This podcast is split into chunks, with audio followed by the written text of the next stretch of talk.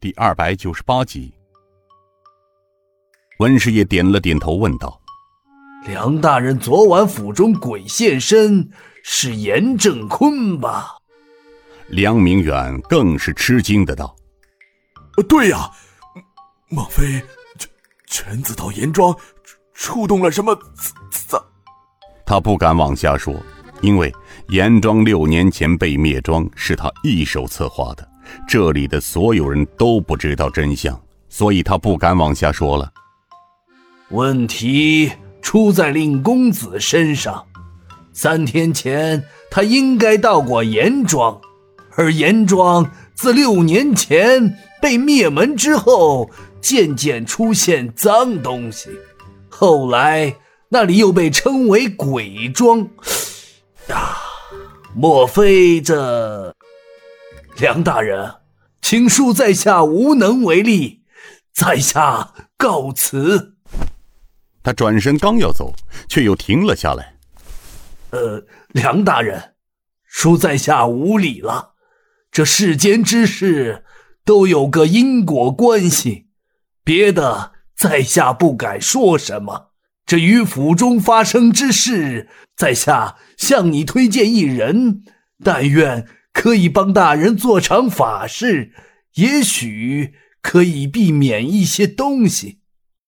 梁明远见事态严重，急忙道：“文师爷，推荐的人是何方高人呢？”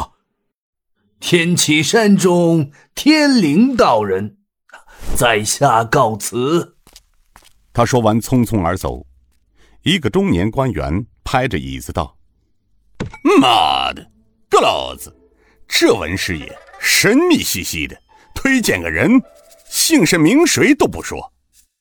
哦不不，他说了，这天启山上有一座百灵道观，观中有个中天灵道人。”管家听到喊声，从屋外走进来一个六旬老人。他来到书房门口，老爷有何吩咐？快去，备备份厚礼啊！到天启山道观将天灵道人请来。是老爷。管家走后，几个官员起身告辞而去。傍晚时分，一个道士穿过青石板铺成的路，向梁知州府邸而来。此人身穿一件半旧的青灰色绸袍，外套天青黑地沙缎，三绺胡须，头上戴一顶青色五行帽，三角眼中一双深邃的目光闪着不容置疑的神气，背上一把巨型桃木剑。此人正是天启山天灵道人。他来到庄前。管家见道长来到，便急忙迎上前。哎呦，天灵道长，酒后多时了。天灵道人来到庄前，无量天尊，有劳梁管家酒后，贫道十分过意不去啊。梁管家陪笑道：“哎呀，哪里啊，道长一路辛苦，快快有请。”我家老爷在书房恭候道长，请。两人来到书房门口，梁管家道：“禀老爷，天灵仙长到了。”梁明远迎到门口，上下打量了天灵道人一番。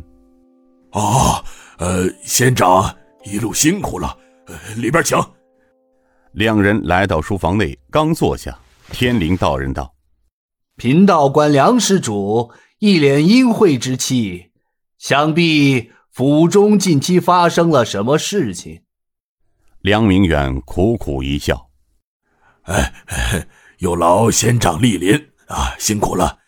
书房设薄宴，仙长先小恭一杯，我们再细谈如何呀？”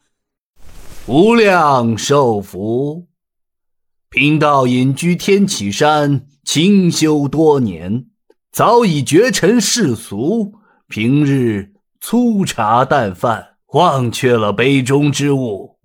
施主还请自便。午时接到文居士书函，不得已才下山走一趟。哈哈，县长果然是妙谷清风得道的高人呐！早就仰慕仙长已久，今日有劳仙长亲历府上，万分的荣幸啊！无量寿福，梁施主谬赞了。贫道一个山野之人，哪里是什么得道高人？午间接到文居士的书函中提到，梁施主府上来了一些脏东西。今日一见施主满脸阴晦之气，贫道就知文居士所言并非虚言。不过时才贫道从院中经过，官府上风水极好，而且。此府曾建在一个绝佳的风水阳穴之上，建府时还请了一个绝高的风水师，在府中布了一个九宫七星阵，封印阳穴。恕贫道妄言，此宅阳气鼎盛，一般阴气不易入侵，即便来了脏东西，也不敢轻易迈进雷池啊。梁明远摇了摇头，哎，可是昨晚府中确实引来了脏东西，而且老夫和夫人亲眼所见，我和夫人都被吓昏过去了。哦，如此说来，这脏东西如此霸道，已到了阳气不侵的地步。那我，请问梁施主，昨晚来的脏东西？应该与梁施主相识，而且还曾经与梁施主有过一段很深的孽缘。若不是如此，贫道怎么推算，也不敢相信啊。